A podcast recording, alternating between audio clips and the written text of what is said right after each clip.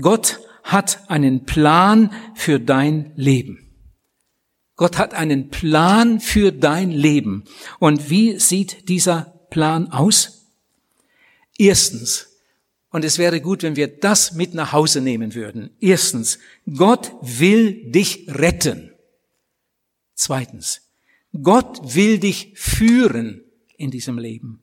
Drittens, Gott will dich zum Segen setzen für andere Menschen. Wer das verpasst, der hat umsonst gelebt. Zum Ersten, Gott will dich retten für die Ewigkeit. Er möchte, dass du immer bei ihm bist. Nochmal zum Zweiten, Gott will dich führen, Gott will dich segnen, Gott will dich beschenken, er will dein irdisches Leben reich machen. Nochmal zum Dritten, Gott will dich als Werkzeug gebrauchen und dich zum Segen setzen für andere Menschen. Jetzt wollen wir etwas ins Detail gehen. Gott will dich retten für die Ewigkeit. Im ersten Timotheusbrief, Kapitel 2, Vers 4, der Brief ist auch von dem Apostel Paulus, heißt es, Gott will, dass alle Menschen gerettet werden und sie zur Erkenntnis der Wahrheit kommen. Die Bibel lehrt uns, dass an einem bestimmten Tag in der Geschichte, an einem bestimmten Ort die Sünde in diese Welt kam. Wir sprechen auch vom Sündenfall. Das war die größte Katastrophe, die diese Welt je gesehen hat. Und seit dieser Katastrophe ist der Mensch von Gott getrennt. Auf der einen Seite der heilige Gott, auf der anderen Seite der sündige Mensch und dazwischen eine ganz, ganz dicke Wand. Der Mensch ist von Gott getrennt und darum verloren. Ich will jetzt einmal ein paar Bibelstellen lesen, die uns zeigen, wie Gott über Sünde denkt. Wie wir darüber denken, das ist eine andere Sache. Das ist unsere Sache. Manche Leute machen Witze darüber und manche Leute rühmen sich sogar ihrer Schandtaten. Ich will jetzt einmal lesen, wie Gott über Sünde denkt. Da steht im Römerbrief Kapitel 1 von Vers 29 an. Römer 1, Vers 29. Die Menschen sind von jeder Art Ungerechtigkeit voll voll Schlechtigkeit, Habgier, Bosheit, voll Neid, Mord, Streit, Arglist, Niedertracht. Sie sind Zuträger, Verleumder, Gottesverächter, Frevler. Sie sind hochmütig, prahlerisch, erfinderisch im Bösen, den Eltern ungehorsam, unvernünftig, treulos, lieblos, unbarmherzig. Sie wissen genau, dass nach Gottes Rechtsordnung diejenigen den Tod verdienen, die so leben. Aber sie machen es nicht nur selber so, sondern sie spenden sogar noch denen ihren Beifall, die ebenso leben. Eine weitere Bibelstelle, auch aus dem Römerbrief, Kapitel 3, da schreibt der Apostel Paulus von Vers 10 an, da ist keiner, der gerecht ist, auch nicht einer. Da ist keiner, der verständig ist. Da ist keiner, der ernstlich nach Gott fragt. Sie sind alle abgewichen und alle samt verdorben. Ihr Lieben, das ist Gottes Urteil über diese Welt, über diese gefallene, sündige Welt. Es geht noch weiter. Da steht, da ist keiner, der wirklich gut ist, auch nicht einer. Ihr Rachen ist wie ein offenes Grab, mit ihren Zungen betrügen sie Otterngift ist unter ihren Lippen, ihr Mund ist voll von Flüchen und bitteren Worten, ihre Füße eilen, um Blut zu vergießen, auf ihren Wegen ist lauter Schaden und Jammer, und den Weg des Friedens gehen sie nicht. Es ist keine Gottesfurcht bei ihnen. Jetzt möchte vielleicht jemand sagen, aber so schlimm ist es bei mir nicht. Du hast da Dinge erwähnt, die gibt's bei mir gar nicht. Das glaube ich. Aber ansatzmäßig sind alle diese schlimmen Dinge in deinem und meinem Leben. Der eine konnte das etwas besser unterdrücken, der andere konnte etwas anderes etwas unterdrücken. Bei dem einen ist das mehr herausgekommen, bei dem anderen etwas anderes, aber ansatzmäßig sind alle diese Dinge in unseren Herzen. Und wenn hier einer ist, der meint, er wäre gut, dann lese ich noch Vers 23, da steht, es gibt keinen Unterschied Sie haben alle gesündigt und sind von der Herrlichkeit Gottes ausgeschlossen. Da ist kein Unterschied. Sie haben alle gesündigt und sind von der Herrlichkeit Gottes ausgeschlossen. Solange ein Mensch diese Bekehrung, die ich vorhin nannte, diese Hinwendung zu Jesus Christus, diese Umkehr, von der Michael vorhin auch gesprochen hat, nicht erlebt hat, ist er von Gott getrennt und ist verloren. Und wie sieht seine Zukunft aus? Die Zukunft des unbekehrten Menschen, ich sage das jetzt einmal in der richtigen Reihenfolge, die Zukunft des unbekehrten Menschen ist Tod, Auferstehung, Gericht, Verurteilung, Hölle, Verderben, Verdammnis, ewige Nacht. Das ist jetzt nicht meine Erfindung, sondern ich sage es so, wie es in der Bibel steht. Der Herr Jesus hat in der Bergpredigt, ich glaube, das war die größte Predigt, die jemals gehalten wurde, in Kapitel 7 gesagt, die Pforte ist weit und der Weg ist breit, der zur Verdammnis führt, und viele sind's, die auf ihm hineingehen. Doch wie eng ist die Pforte und wie schmal der Weg, der zum Leben führt, und nur wenige sind's, die ihn finden. Die meisten Menschen leben in der Sünde. Ich sage da nichts Neues, oder? Die meisten Menschen leben in der Sünde. Und die meisten Menschen sterben auch in der Sünde. In Ezekiel Kapitel 18 steht im Vers 23, Gott will nicht, dass der Sünder in seiner Sünde sterbe, sondern dass er sich bekehre und lebe. Gott will nicht, dass wir in unserer Sünde weiterleben bis zum Tod. Gott will nicht, dass der Sünder in seiner Sünde sterbe, sondern dass er sich bekehre und lebe. In äh, Johannes 3, Vers 16 heißt es, so sehr hat Gott die Welt geliebt, dass er seinen einzigen Sohn dahingab. Hier geht es um Golgatha. Ich denke, wir haben alle schon eine Predigt über Golgatha gehört. Wir haben alle schon mal darüber nachgedacht. So sehr hat Gott die Welt geliebt, dass er seinen einzigen Sohn dahingab. Manchmal fragen Leute, wie konnte Gott so etwas zulassen? Wie konnte Gott zusehen, wie man seinen Sohn quälte, ihn geißelte, schließlich ans Kreuz nagelte und ihn so zu Tode brachte? Wie konnte Gott zusehen? Ihr Lieben, das war die Liebe Gottes. Jesus war vom Himmel her auf diese Erde gekommen, um uns zu erlösen. Das war von vornherein Gottes Plan. Jesus Christus ist über diese Erde gegangen, hat nie eine Sünde getan, aber er hat unsere Sündenschuld auf sich genommen und ist dann mit unserer Sünde beladen ans Kreuz gegangen. Das war ein großer Beweis der Liebe Gottes. Ich glaube, man kann sagen, Golgatha ist der größte Liebesbeweis. Golgatha ist der größte Liebesbeweis. Golgatha ist wie eine offene Tür. Jesus sagt in Johannes Kapitel 10 von Vers 9 an steht das, ich bin die Tür. Wenn jemand durch mich hineinkommt, wird er gerettet werden und wird ein- und ausgehen und Weide finden. Ein Dieb kommt nur, um zu stehlen, zu schlachten, umzubringen.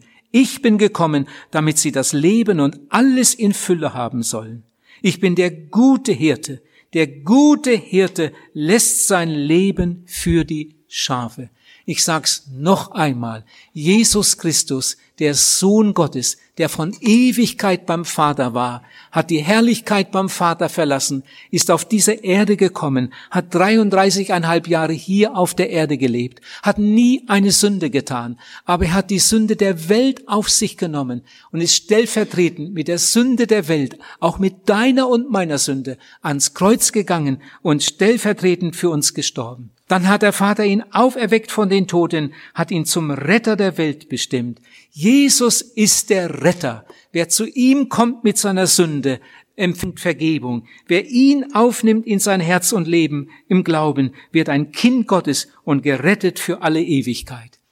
Wir singen, ja Millionen Menschen singen zu Weihnachten. Christ, der Retter ist da. Millionen singen dieses Lied Jahr für Jahr, aber die meisten haben es nie erlebt. Sie haben den Retter nie erlebt. Also, ich habe vorhin gesagt, Gott hat einen Plan für uns Und dann habe ich drei Stationen erwähnt. Die erste Station im Plan Gottes ist unsere Errettung. Gott möchte, dass wir gerettet werden für die Ewigkeit. Darf ich gerade einmal fragen, lieber Zuhörer, hast du das erlebt? Vielleicht so ähnlich wie Michael? Vielleicht auch ganz anders? Hast du das erlebt? Kannst du erzählen von einer Stelle in deinem Leben, wo das passiert ist? Könntest du jetzt nach vorn kommen und erzählen, wie du Jesus gefunden hast, wie er in dein Leben kam, wie er dein Leben neu gemacht hat? Hast du das erlebt? Es geht um deine Errettung. Es geht um eine persönliche Entscheidung. Es geht um eine Heilserfahrung. Gottes Wille für dich ist Rettung. Das ist der erste Schritt. Manche wollen den zweiten Schritt tun. Sie wollen Gottes Führung erleben und sie sind noch gar nicht gerettet. Manche wollen sogar den dritten Schritt tun. Sie wollen von Gott gebraucht werden. Sie wollen mitarbeiten und sie haben noch nicht einmal den ersten Schritt getan. Die richtige Reihenfolge muss eingehalten werden. Der erste Schritt ist Rettung. Errettung durch Jesus Christus. Gott will dich retten für die Ewigkeit. Wenn ein Mensch gerettet ist, und Errettung ist ja etwas ganz, eine persönliche Erfahrung, keine Philosophie, sondern ein Erlebnis. Wenn ein Mensch sich bekehrt hat, Jesus Christus aufgenommen hat, gerettet ist, dann ist er in dem Augenblick fertig für den Himmel. Er könnte im nächsten Augenblick sterben und er wäre gerettet für alle Ewigkeit. Gerettet wird man nicht durch irgendeinen sakralen Akt.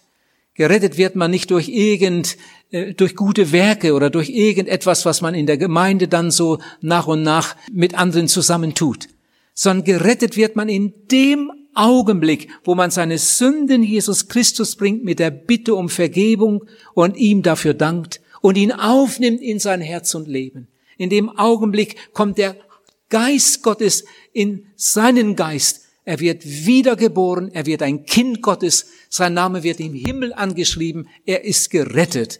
Wenn er im nächsten Augenblick sterben würde, wäre er gerettet für alle Ewigkeit. Aber die meisten Menschen, die sich bekehren und Jesus Christus aufnehmen, die sterben nicht gleich. Die meisten Leute leben danach noch weiter. Und darum hat Gott einen weiteren Plan. Gott will dich führen. Das ist ein Wort für bekehrte Leute. Die anderen, die machen ihre Pläne selbst. Aber Menschen, die mit Jesus Christus einen Bund gemacht haben, die möchten seine Führung erleben. Sie beten sogar darum, sie bitten Jesus darum, dass er sie jetzt an die Hand nimmt und führt. In Johannes 1, Vers 43 sagt Jesus, folge mir nach. Er will dich führen. Im Psalm 32, Vers 8 steht, Gott will uns mit seinen Augen leiten. Das ist eine ganz, ganz herrliche Tatsache. Er will mich führen. Und jetzt hört mal etwas. Darüber habe ich mich heute Nachmittag riesig gefreut. Gott hat einen Plan für mein Leben. Gott will mich führen. Von dem Tag meiner Bekehrung an möchte Gott mir den Weg zeigen, den ich gehen soll. Er möchte mich führen. Er macht einen Plan für mich, einen guten Plan. Wenn ich jetzt aber ungehorsam bin, nicht auf seine Stimme höre und meine eigenen Wege gehe, dann lässt Gott mich nicht fallen, sondern wenn ich zurückkomme, das bekenne, vergibt er mir und er macht wieder einen neuen Plan. Das war in meinem Leben so oft so. Oft habe ich Gott nicht verstanden, oft habe ich seine Stimme nicht gehört, bin eigene Wege gegangen und dann habe ich gemerkt, das war jetzt nicht in Ordnung habe es mit Jesus besprochen, er hat mir vergeben und hat einen neuen Plan gemacht. Das ist etwas Wunderbares. Gott macht immer wieder einen neuen Plan. Ich muss heute Nachmittag daran denken, ich hatte mal ein Navigationsgerät in meinem Auto. Da konnte man dann einstellen, wo man hin wollte. Und dann hat das Ding immer rechtzeitig gesagt, so in 500 äh, Meter rechts abbiegen oder eins, anderthalb Kilometer links abbiegen. Und wenn man das dann so gemacht hat, dann, dann ging's gut. Aber wenn ich dann mal nicht aufgepasst habe, in 500 Meter rechts abbiegen und dann bin ich vorbeigefahren, dann hat das nur ein paar Sekunden gedauert und dann hat das Ding gesagt, die Route wird neu berechnet. Das hat mir gefallen. Jetzt habe ich einen Fehler gemacht. Jetzt habe ich nicht darauf gehört, jetzt bin ich vorbeigefahren, aber die Route wird neu berechnet. Und nach einigen Kilometern sagt das Ding dann wieder so, jetzt rechts abbiegen oder jetzt links abbiegen. Und dann bin ich wieder auf dem richtigen Weg. Ihr Lieben, so macht Gott das auch. Wenn ein Mensch, der bekehrt und wiedergeboren ist, mal nicht auf Gottes Stimme hört und von Weg abkommt, dann wird die Route wieder neu berechnet und dann lese ich die Bibel oder höre eine Predigt oder ich bin einfach in der Stille im Gebet und plötzlich merke ich, das war nicht richtig. Und dann kann ich mich wieder einfädeln und kann meinen Weg weitergehen. Gott hat einen wunderbaren Plan. Auch wenn ich einen Fehler mache, er lässt mich nicht fallen. Es geht einfach weiter. Ich möchte jetzt mal vier Bereiche erwähnen, wo das so richtig zum Tragen kommt. Zum Beispiel in meinem Beruf. Ein Viertel unseres Lebens, unserer Lebenszeit verbringen wir im Beruf. Es ist manchmal so, wenn jemand sich bekehrt hat, Jesus Christus angenommen hat, dass er nach ganz kurzer Zeit merkt, ich bin am falschen Platz. Hier kann ich nicht bleiben. Manch einer hat einen Beruf, der richtig zu ihm passt, der macht ihm auch Spaß und da kann er sauber leben. Das ist in Ordnung. Aber es kommt, wer weiß wie oft vor, dass Menschen nach ihrer Bekehrung merken, hier kann ich nicht bleiben. Bei dem äh, Apostel Paulus war das so, er war ja Pharisäer. Wenn er in Jerusalem geblieben wäre nach seiner Bekehrung, ich glaube, der wäre bald Theologieprofessor geworden und hätte da äh, einen hohen Posten gehabt. Aber Paulus hat gemerkt, hier kann ich nicht bleiben. Hier kann ich nicht weitermachen. Er hat hat gefragt, Herr, was willst du, dass ich tun soll? Jesus hatte einen ganz anderen Plan für ihn. Er hat das alles beiseite getan. Er wurde der größte Missionar aller Zeiten. Ich weiß von einer, von einer Frau, Chefsekretärin in einem großen Betrieb, hat da ein sehr gutes Geld verdient. Und dann hat sie sich bekehrt in einer Evangelisation. Das ging nur ein paar Stunden. Am nächsten Tag in der Firma, da merkt sie mit einmal, das, was man hier von mir erwartet, das kann ich eigentlich nicht. Das kann ich nicht mehr. Sie musste so oft lügen. Sie musste den Chef verleugnen. Am Telefon sagen, der Chef ist heute nicht im Haus, obwohl er gegenüber saß. Und das, das hat ihr solche Not gemacht. Hier kann ich nicht bleiben. Sie hat dann viel gebetet. Herr, was willst du, dass ich tun soll? Und bald war ihr klar, hier kann ich nicht bleiben. Sie hat gekündigt, hat dann eine andere Stelle gefunden. Bei der anderen Stelle hat sie längst nicht so viel verdient wie da als Chefsekretärin, aber sie war glücklich. Sie wusste, hier bin ich im Willen Gottes, hier bin ich am richtigen Platz, hier kann ich Gott Ehre machen mit meinem Leben. Noch ein Beispiel, da ist eine Bardame. Die Bardame hat äh, einige Kinder abgetrieben. Sie lebt in wilder Ehe, sie lebt ein ganz wildes Leben wird eingeladen zu einer Evangelisation, kommt wieder, kommt noch einmal und erlebt eine ganz klare Bekehrung. Bringt ihr altes sündiges Leben im Gebet zu Jesus, nimmt Jesus auf als ihren Heiland und Retter. Dann geht sie wieder zurück an ihre Arbeitsstelle. Sie ist kaum da, da merkt sie, eigentlich passe ich hier nicht mehr her. Und das wurde ihr so zur Not. Es wurde ihr so zur Not. Aber sie hatte einen Vertrag. Sie konnte nicht einfach weggehen. Aber sie hat dann so schlecht gearbeitet, dass der Chef sie rausgeschmissen hat. Und das war ihre Gebetserhörung. Und inzwischen hatte sie schon die Gemeinde kennengelernt, hat dann auch schnell eine andere Arbeitsstelle äh, bekommen, hat dann später geheiratet, hat Kinder und hat heute einen guten Job und ist eine ganz, ganz wertvolle Mitarbeiterin in der Gemeinde. Sie hat ihren Platz gewechselt. Das war einfach Gottes Plan. Und so ist das bei manch einem, der sich für Jesus entscheidet, dass er nach seiner Bekehrung mit einmal merkt, so kann ich nicht weiterleben. Und dann fragt man, Herr, was willst du, dass ich tun soll? Und Gott hat ganz schnell eine Antwort. Ich will einen anderen Bereich erwähnen, unsere Freizeit. In der Freizeit passieren die allermeisten Sünden. Andererseits hätte man in der Freizeit die besten Möglichkeiten, um für Jesus zu wirken. Aber viele sehen das nicht gleich. Im Epheserbrief, aus dem wir schon einiges gehört haben, schreibt der Apostel Paulus in Kapitel 5, Vers 16, kauft die Zeit aus. Das stand damals nicht in der Zeitung, sondern das stand in dem Brief an die Epheser. Und das waren ja Leute, die sich für Jesus entschieden hatten. Und ihnen schreibt Paulus, kauft die Zeit aus. Er sagt sogar, kauft jeden Augenblick aus.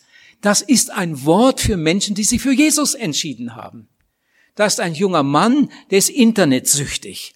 Jeden Abend sitzt er vor dem Bildschirm und, und, und verbringt dann viel Zeit, oft bis weit nach Mitternacht und sieht die Pornoseiten. Er ist so daran gebunden, dass er gar nicht mehr anders kann. Immer wieder muss er auf diese Seiten. Er hat schon lange gemerkt, dass das eigentlich nicht gut ist für ihn. Aber immer wieder wird er dahin gezogen und Stunden verbringt er, um diese Seiten anzusehen.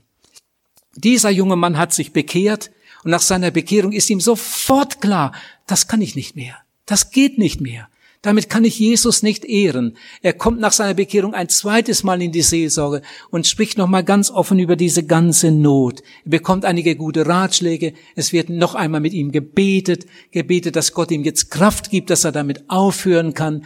Und es war so schlimm bei ihm, dass er einige Zeit seinen Computer gar nicht mehr eingeschaltet hat. Weil er Angst hat, sobald ich ihn einschalte, bin ich wieder da aber ist dann frei davon geworden. Seine Freizeit verbringt er jetzt anders. Für bekehrte Leute ist Freizeit ein ganz, ganz wichtiger Bereich. Was mache ich? Ich sag's noch einmal. In der Freizeit passieren die meisten Sünden. Auf der anderen Seite könnte man in der Freizeit am allermeisten für Gott tun. Kauft die Zeit aus. Kauft jeden Augenblick aus. Manch einer, der vorher seine Zeit irgendwo verplempert hat, besucht dann einen Bibelgrundkurs. Er fängt an, zu Hause gute Bücher zu lesen und die Bibel zu lesen und so weiter. Vielleicht geht er in irgendeine eine Gruppe in der Gemeinde, arbeitet damit und kann seine Freizeit nützen zur Ehre Gottes. Einen dritten Punkt will ich erwähnen. Freunde, Freundschaften, Kontakte.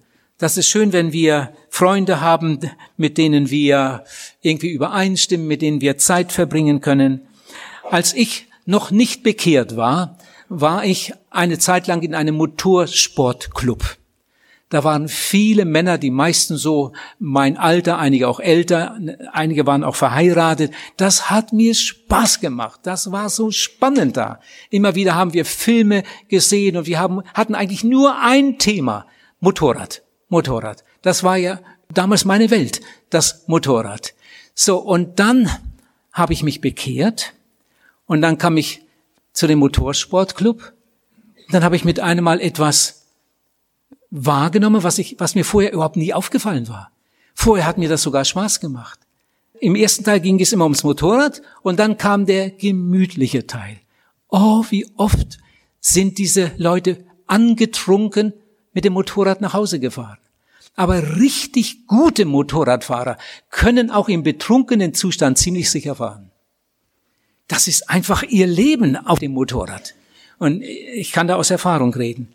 Ihr Lieben, nachdem ich mich bekehrt hatte und kam wieder zum Motorsportclub und der erste Teil war zu Ende und dann kam der gemütliche Teil und dann wurde Bier ausgeschenkt, da habe ich mit einmal etwas wahrgenommen, das habe ich vorher gar nicht gemerkt.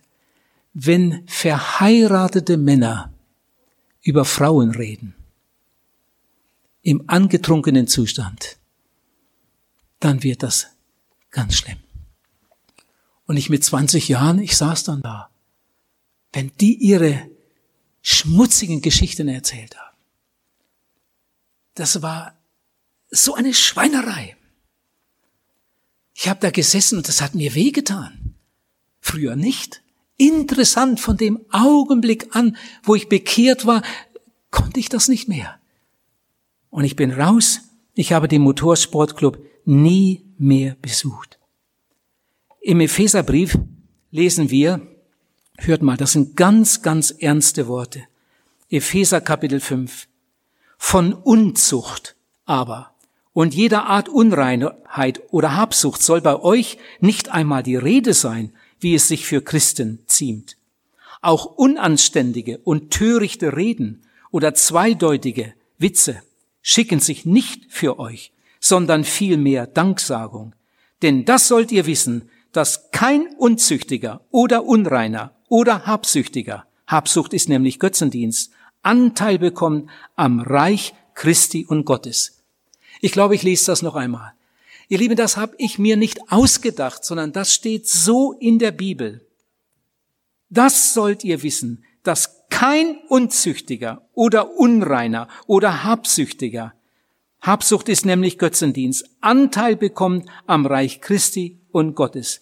Lasst euch von niemand verführen und so weiter. Das sind ernste Worte. Gott hat einen Plan für dein Leben. Und auch auf diesem Gebiet möchte Gott unser Leben bestimmen und möchte unser Leben reich machen. Noch ein viertes Gebiet möchte ich, möchte ich erwähnen bei diesem zweiten Punkt, die Ehe. Als ich mich damals bekehrt hatte, hatte ich eine feste Freundschaft, die ging dann bald darauf auseinander. Ich hatte den Wunsch, einmal zu heiraten. Ich habe viel darüber nachgedacht, habe manches darüber gelesen und habe mit anderen darüber gesprochen. Und dann habe ich angefangen zu beten. Herr Jesus, du weißt, dass ich gern einmal heiraten möchte. Es gibt so viel Not auf dem Gebiet. Oh, wie viele unglückliche Ehen gibt es. Schon damals wurden viele geschieden. Herr, ich möchte einmal heiraten, aber ich möchte eine glückliche Ehe. Ich möchte eine Familie, in, in der deine Ehre wohnt. Bitte, so habe ich damals gebetet. Herr, bewahre mich vor jeder Freundschaft, die dir nicht gefällt. Bewahre mich vor jeder Liebschaft, die dir nicht gefällt. Ob ich mit 25 heirate oder mit 30 oder mit 35 oder noch später, das ist eigentlich egal, aber ich möchte in deinem Willen sein. Und ich hatte noch viele ähnliche Gebete. Herr, mach mit mir, was du möchtest. Ob du mich in den heißen Süden führst oder in den kalten Norden, ob ich dies oder jenes mache, lass mich deinen Willen erkennen. Ich möchte deinen Willen erkennen und deinen Willen tun, auch im Blick auf Ehe. Ihr lieben, Gott hat einen Plan für unser Leben. Und Gott weiß viel, viel besser, was für uns gut ist. Und darum ist das nur klug, wenn wir unsere Fragen ihm sagen, unsere Bitten ihm bringen und uns dann von ihm führen lassen.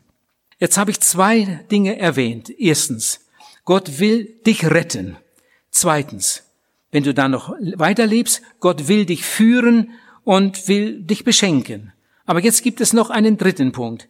Gott will dich als Werkzeug gebrauchen. Gott will dich zum Segen setzen für andere. Der Apostel Paulus, der war gerade Jesus begegnet. Da sagt Jesus schon, ich will dich zu den Heiden senden. Du sollst mein Werkzeug sein. Und in Epheser 2, Vers 10 haben wir vorhin gelesen, schreibt Paulus, dass Gott all die guten Werke, die wir in unserem Leben auf dem weiteren Weg tun sollen, dass er die sich ausgedacht hat, dass er die schon vorbereitet hat. Ich sage noch mal etwas ganz Persönliches aus meiner Geschichte. Ähm, ich war 20 Jahre alt, damals in einem ziemlich wüsten Leben, aber in unserem Dorf in Obershausen gab es eine ältere Bauersfrau, eine Beterin. Diese Oma Tölke. Am Ende des Dorfes auf der linken Seite ein Bauernhof. Das Bauernhaus steht heute nicht mehr da, heute steht da ein, ein modernes Haus. Aber da auf dem Bauernhof, da lebte Oma Tölke. Die Kinder waren so in meinem Alter und etwas jünger. Der Vater war im Krieg geblieben, aber die Oma lebte noch und sie lebte auch im Haus. Und diese Oma, eine ganz treue Kirchgängerin, aber außerdem ging sie immer noch am Sonntag Nachmittag nach Eiklingen in eine Bibelstunde. Da war so ein Kreis, der sich da regelmäßig traf, der sogar manchmal kleine Evangelisationen durchführte. Und da ging Oma Tölke hin. Oma Tölke wollte Jesus dienen. Sie wollte was für Jesus tun. Und da hat man ihr gesagt, sie könnte doch vor Weihnachten ähm, durch die Dörfer gehen und den Neukirchener Abreißkalender anbieten. Das hat ihr gefallen. Und dann hat sie sich für Obershausen entschieden und im Herbst ging sie immer mit ihrer großen Tasche von Haus zu Haus in Obershausen und verteilte den Neukirchener Abreißkalender. Und bei der Gelegenheit gab sie den Leuten auch immer noch etwas Gutes zum Lesen, am liebsten von Werner Heugelbach. Und so hat sie meinem Vater ein Buch geschenkt von dem Radioevangelisten Werner Heugelbach. Aber mein Vater hat das Buch hingelegt und hat es nicht gelesen. Und dann kam ein Sonntagnachmittag, wo durch Gottes Führung das Buch in meine Hände kam. Und Gott hat das Buch gebraucht. Da war keine Predigt, da war keine Kirche, keine Gemeinde, da war nur dieses Buch. Gott hat das Buch gebraucht, um mir die Augen zu öffnen. Ich kann das jetzt gar nicht so sagen, wie ich das damals da erlebt habe. Ich saß am Schreibtisch meines Vaters. Mein Vater war damals Bürgermeister von Obershausen. Er hatte sein Bürgermeisterbüro neben seiner Landwirtschaft. Und das wurde ja am Sonntag nicht gebraucht und ich saß da am Tisch und las das Buch von Werner Heugelbach. Und dann kam ich an einen Punkt, ich habe das ja nicht gesucht, aber Oma Tölke hat gebetet. Die Oma Tülke hat gebetet, dass diese Kalender eine Wirkung haben und dass die Schriften, die sie verteilen, eine Wirkung haben. Und dann las ich dieses Buch von Werner Heugelbach und mit einem Mal passierte das. Ich saß da am Schreibtisch und ich fing an zu zittern. Wenn das wahr ist, was hier steht, lauter Bibelstellen, alles erklärt, so viel über Sünde und ihre Folgen. Wenn das wahr ist, was hier steht, bin ich ein verlorener Mensch. Und ein Stück weiter wurde dann so gut erklärt, wie man Vergebung bekommt, wie man mit Jesus ins Reine bekommt, ins Reine kommt. Dann habe ich das Buch weggelegt und habe mich hingekniet. Mir liefen die Tränen über die Wangen und ich habe gebetet, habe mit Jesus geredet. Herr Jesus, vergib mir. Vergib mir meine. Habe alles Mögliche aufgezählt und dann bin ich wieder aufgestanden und ja, und jetzt, ob er mir vergeben hat, weiß ja nicht. Da habe ich mich wieder hingesetzt, habe weitergelesen und dann stand da, wenn Sie das gemacht haben, wenn Sie Ihre Sünden bekannt haben, dann danken Sie Jesus für Golgatha. Dann danken Sie ihm für die Vergebung. Und dann öffnen Sie Ihr Herz, nehmen Sie Jesus auf in Ihr Herz. Dann habe ich mich noch einmal hingekniet und habe gesagt, Herr Jesus, ich danke dir, dass du auch für meine vielen Sünden gestorben bist. Ich will das jetzt glauben. Und jetzt bitte ich dich, komm in mein Herz, komm in mein Leben. Ich will dein sein. Du sollst mein sein. Und dann passierte etwas. Mit einem Mal konnte ich das glauben. Mit einem Mal konnte ich das glauben. Jesus hat mir vergeben. Ich bin ein neuer Mensch. Jetzt wohnt Jesus in mir. Bin aufgestanden, bin in die Küche gegangen. Meine Mutter war gerade beim Kaffeekochen, Sonntagnachmittag. Bin zu meiner Mutter gegangen und gesagt, Mama, ich habe eben ganz was Gewaltiges erlebt. Was hast du denn erlebt? Und dann habe ich gesagt, ich habe mich eben bekehrt. Meine Mutter hat das damals noch gar nicht verstanden. Ihr Lieben, so hat Gott in mein Leben eingegriffen. Das war etwas ganz Gewaltiges. Und als Werkzeug hat er Oma Tölke gebraucht. Ich wollte dann so gern die Gemeinde kennenlernen, zu der Oma Tölke immer ging. Und dann äh, habe ich das auch erfahren, wo die sich versammeln. Und da war gerade so ein evangelistischer, was ein Wochenende oder was. Dann kam ich dorthin. Inzwischen hatte war das in der kleinen Gruppe schon irgendwie bekannt geworden, äh, dass ich mich bekehrt hatte. Irgendjemand hatte das da wohl gemeldet. Und dann kam ich dorthin und dann kam mir ein Bauer entgegen. Der Chor sang schon, da standen einige mit Gitarre und sangen ein Lied. Und äh, dann habe ich meine Motorradjacke, meine Lederjacke ausgezogen und dahin gehängt und, und rumgeguckt. Ich war ja ganz fremd.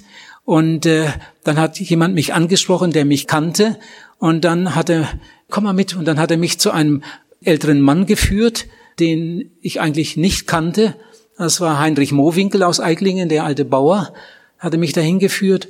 Und dann hat er Heinrich Mowinkel, der alte Bauer, mich angeguckt und hat gesagt, und du bist Pauls Wilhelm? Bei uns sprach man damals nur Plattdeutsch. Du bist Pauls Wilhelm? Ich sagte, ja. Ja, er hatte das gehört. Und du hast dich bekehrt? Ich sagte, ja, ich habe mich bekehrt. Durch ein Buch von Werner Heugelbach.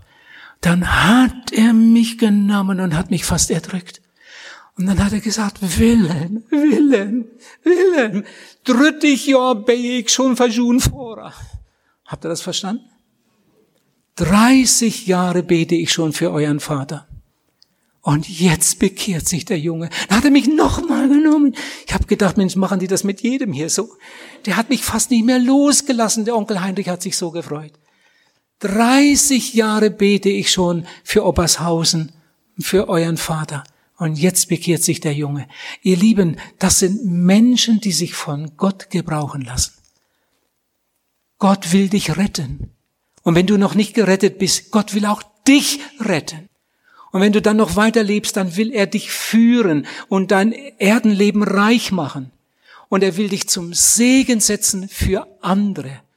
Eine einfache Bauersfrau, eine Oma im Dorf wird ein Segensträger.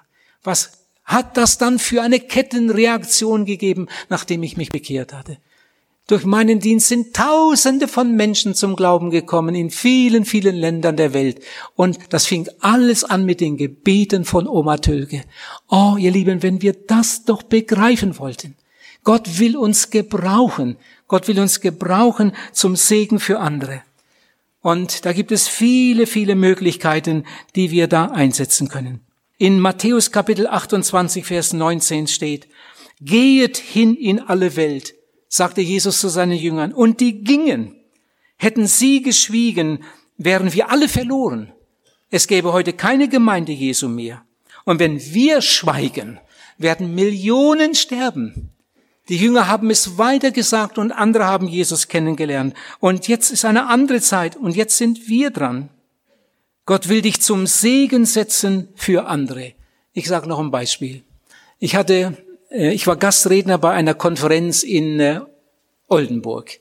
OM, diese große Missionsgesellschaft, hatte da eine Konferenz. Tausende waren dort und ich war der Konferenzredner. Und dann sprach mich ein junger Arzt an und er hatte so einige Fragen. Er wollte sich gern verändern. Und dann habe ich gesagt, oh, wir haben in Zell ein großes Krankenhaus. Vielleicht kannst du dich da mal bewerben. Und das hat er dann auch getan und er wurde sofort angenommen und er kam mit seiner Familie. Er war verheiratet, hatte zwei Kinder damals kam er nach Celle und war dann als Arzt in Celle im allgemeinen Krankenhaus. Ich weiß nicht, wie viele Leute er operiert hat. Er hatte einen wunderbaren Posten im allgemeinen Krankenhaus in Celle. Und er wohnte in Wienhausen. Wir wurden Freunde, wir haben uns oft besucht, wir haben viel Zeit miteinander verbracht. Und ich habe einige Male so bei mir gedacht, der Martin verdient bestimmt eine Menge Geld. Und Warum fährt er immer noch so einen alten Passat? Könnte der sich nicht etwas ganz anderes leisten? Und warum wohnt er in so einer einfachen Dachwohnung? Der könnte sich bestimmt etwas ganz anderes leisten. Aber dann bald hatte ich dann die Antwort. Martin wollte sich hier nicht festsetzen. Er wollte nur einige Jahre hier in Celle arbeiten und dann wollte er hinaus nach Afrika. Er wollte Missionsarzt werden. Und ich werde den Tag nie vergessen, als wir die Familie ausgesandt haben mit ihren beiden Kindern nach Tansania. Und weil er so ein guter Arzt war, war er ruckzuck in dem Krankenhaus in Afrika, in dem großen Krankenhaus, in der Leitung. Und weil er auch gut predigen konnte und in der Gemeinde schnell aufgefallen war, hatte man ihn ruckzuck in der Leitung. Und auch in der Gemeinde hat er eine wichtige Rolle gespielt. Und so vergingen die Jahre. Sie bekamen dann noch zwei Kinder was dieses Ehepaar, diese Familie für Segen in die Welt hineingetragen hat. Sein höchstes Ziel war nicht viel Geld zu verdienen und sich hier festzusetzen, sondern er wollte für Jesus leben. Das sind die eigentlich reichen Leute, die immer wieder mit dieser Frage vor dem Herrn stehen. Herr, was willst du, dass ich tun soll? Gott will dich retten für die Ewigkeit. Gott will dein, dich führen in diesem Leben und dein Erdenleben reich machen. Und Gott will dich zum Segen setzen für andere Leute. Was meinst du? Wird einer im Reich Gottes sein, der durch deine Gebete dahin gekommen ist? Der durch dein Zeugnis, durch deine Mitarbeit Jesus kennenlernen durfte? Was meinst du? Oder hast du die vielen, vielen Gelegenheiten, die Gott dir gegeben hat, einfach so verstreichen lassen und hast dich nicht gebrauchen lassen von ihm? Worum geht es eigentlich? Es geht um Rettung. Zweitens, es geht um Führung in diesem Leben und es geht um Mitarbeit zum Segen für andere Leute. Das ist einfach herrlich. Und jetzt frage ich noch einmal, lieber Zuhörer, hast du das erlebt? Bist du gerettet? Bist du gerettet? Wenn ja, dann weißt du es. Manche Leute können sogar das Datum nennen, obwohl das nicht entscheidend ist. Ich kann das Datum meiner Bekehrung nicht nennen. Ich habe das damals nicht aufgeschrieben. Ich weiß, es war an einem Sonntagnachmittag kurz vor Weihnachten. Aber das, was ich da erlebt habe, das werde ich nie mehr vergessen. Bist du gerettet? Wenn ja, dann kannst du davon erzählen. Wenn nicht, bitte, bitte mach das heute Abend fest. Bitte geh nicht mit deiner unvergebenen Schuld weiter. Du weißt nicht, wie viele Möglichkeiten du noch hast, um mit Gott ins Reine zu kommen. Steht dein Leben, falls du gerettet bist, steht dein Leben unter seiner Führung. Steht dein Leben unter seiner Führung. Bist du bereit, am Morgen zu fragen, Herr Jesus, was willst du, dass ich tun soll? Ich möchte heute deinen Willen tun. Steht dein Leben unter seiner Führung. Und das Dritte, bist du ein Segen für andere. Ich denke, dass wir heute Abend eine ganze Menge Leute hier haben, die wirklich treu sind. Die haben eine klare Bekehrung erlebt. Sie stehen in der Nachfolge Jesu und sie sind ein Segen für andere. Jemand hat einmal gesagt, willst du glücklich sein im Leben, trage bei zu anderer Glück. Denn die Freude, die wir geben, kehrt ins eigene Herz zurück. Es gibt nichts Größeres auf der Erde, als anderen Menschen zum Segen zu werden. Das sind die reichsten Leute, die andere reich machen. Jesus hat gesagt, geben ist seliger als nehmen. Ich glaube, dass wir eine ganze Reihe Leute hier haben, die bei allen drei Punkten sagen können, doch das, das ist bei mir so, doch ich habe eine klare Bekehrung erlebt. Ich habe mein Leben Jesus anvertraut und ich lebe mit ihm. Und ich habe einen großen Wunsch, ein Segen zu sein. Ich bete viel für andere. Ich erzähle anderen von Jesus. Ich durfte schon einigen vielleicht sogar behilflich sein, Jesus zu finden. Ich glaube, dass es eine ganze Reihe Leute hier gibt, die das wirklich sagen können. Bei mir ist das so, bei mir ist das so, durch Gottes Gnade. Das ist nicht meine Leistung, aber bei mir ist das so. Gott hat es geschenkt. Und ich glaube, dass es andere hier gibt, die heute Abend sagen müssten, Gottes Führung, Gottes Führung. Ich mache doch alles selber. Ich frage doch Gott nicht nach seinem Willen. Ja, ich habe meine Bekehrung erlebt, ja, schon lange her, aber Gottes Führung mm, und ein Segen für andere, wüsste ich nicht. Wem bin ich zum Segen geworden? Ihr Lieben, ich möchte euch heute Abend einladen. Kommt neu zu Jesus. Erinnert euch dankbar an eure Bekehrung. Aber Gott möchte mehr. Er möchte nicht nur deine Sünden vergeben, in dein Herz kommen, dich retten von der Verlorenheit. Er möchte dich führen. Er hat einen Plan für dein Leben. Wie schlimm, wenn jemand den Plan Gottes für sich nicht kennt und ständig irgendwo ist, aber er weiß nicht, ist das jetzt wirklich mein Platz? Will Gott mich wirklich hier haben? Und noch viel schlimmer, wenn jemand anderen nicht zum Segen wird anderen vielleicht sogar im Wege steht. Ich möchte heute Abend zwei Einladungen aussprechen. Ich möchte die, die heute Abend erkannt haben, bekehrt bin ich, aber in meinem Leben, mein Leben steht nicht unter der Führung und ich bin kein Segen für andere. Ich möchte euch einladen, macht heute Abend eine neue Weihe. Bitte, macht eine neue Weihe. Vielleicht kommst du sogar in die Seelsorge sprichst mit einem Seelsorger mal darüber. Ordnest dein Leben und gibst dich heute Abend ganz, ganz neu Jesus hin.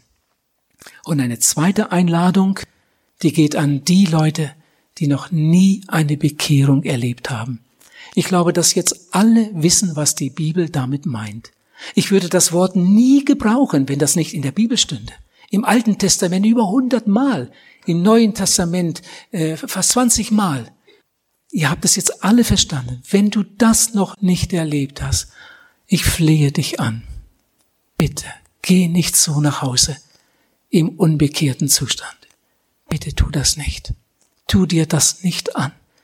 Bitte komm heute Abend zu Jesus. Er wartet auf dich. Du kannst so kommen, wie du bist. Dein ganzes altes Leben, wenn du der schlimmste Sünder der ganzen Gegend wärst. Komm heute Abend zu ihm. Er vergibt dir von einer Minute auf die andere. Er macht dich so rein, als hättest du noch nie eine Sünde getan. Du nimmst ihn auf in dein Herz und Leben und wirst ein Kind Gottes. Und in dem Augenblick wird dein Name eingeschrieben ins Lebensbuch des Lammes. Du wirst ein Erbe Gottes, ein Miterbe Jesu Christi. Und dann kannst du dein Leben seiner Führung unterstellen und auch ein Segen werden für andere. Der Herr möge euch segnen, euch Mut geben zu dieser Entscheidung. Amen.